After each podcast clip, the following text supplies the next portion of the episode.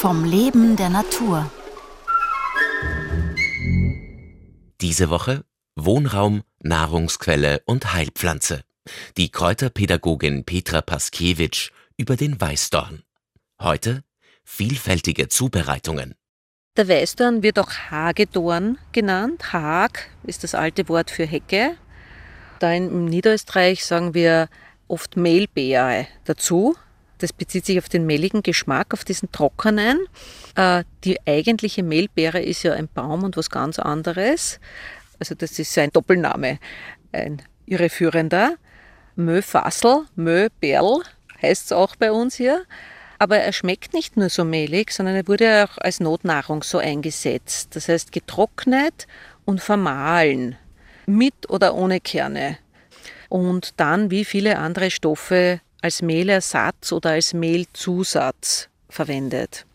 Was heute noch gemacht wird oder wieder gemacht wird, ist der Brand, also die alkoholische Vergärung und das Schnapsbrennen aus Weißdorn. Und was natürlich Wildkräuterexpertinnen ausprobieren, sind Rezepturen aus der Frucht. Als Marmeladenfrucht ist sie extrem uninteressant, was den Geschmack betrifft. Also was sie nicht hat, ist ein spannendes süße-säure-Verhältnis. Aber sie enthält viel Pektin. Als Zugabe zu schlecht gelierenden Früchten, und dort kann sie auch getrocknet sein natürlich, ist sie wunderbar geeignet. Das Problem bei der Zubereitung ist der große Kernanteil oder das ist Kerngehäuse, dieser Stein, auf den wir treffen und die geringe Ausbeute. Eine Möglichkeit ist aufkochen, mit möglichst wenig Wasser und dann lange zu mixen. Also wirklich mit Mixerschlägern oder mit einer Küchenmaschine, mit einem Rührwerk, das einem Mixerschläger ähnlich ist, sodass sich das Fruchtfleisch vom Kern trennt. Aber auch dann kommt man nicht um die mühsame Arbeit des Passierens herum. Dieses Fruchtmus kann man dann nicht nur süß, sondern auch pikant hervorragend verwenden. Auch für Chutneys oder gewürzt zu Käse zum Beispiel. Ja. Mit einem Schuss Rotwein kann man einen wunderbaren Aufstrich oder eine Paste daraus zubereiten. Das Holz des Weißdorns ist ein extrem dichtes, was einfach für seine hohe Beanspruchbarkeit dann auch spricht. Ja. Also da kann man was Massives draus machen, was sehr Haltbares.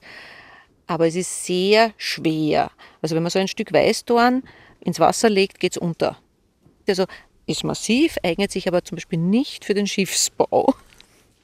Aus seiner Rinde, die sehr gerbstoffhältig ist, kann man eben nicht nur Tee für Wundwaschungen kochen, sondern man kann Farbstoff gewinnen.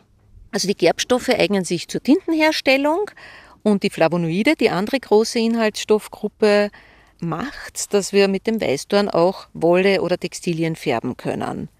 Das wird ein weiches, helles, zartes, braun mit einem rötlichen Einschlag. Eine sehr harmonische Farbe, erinnert ein bisschen an die Farbe der Haselnussschale.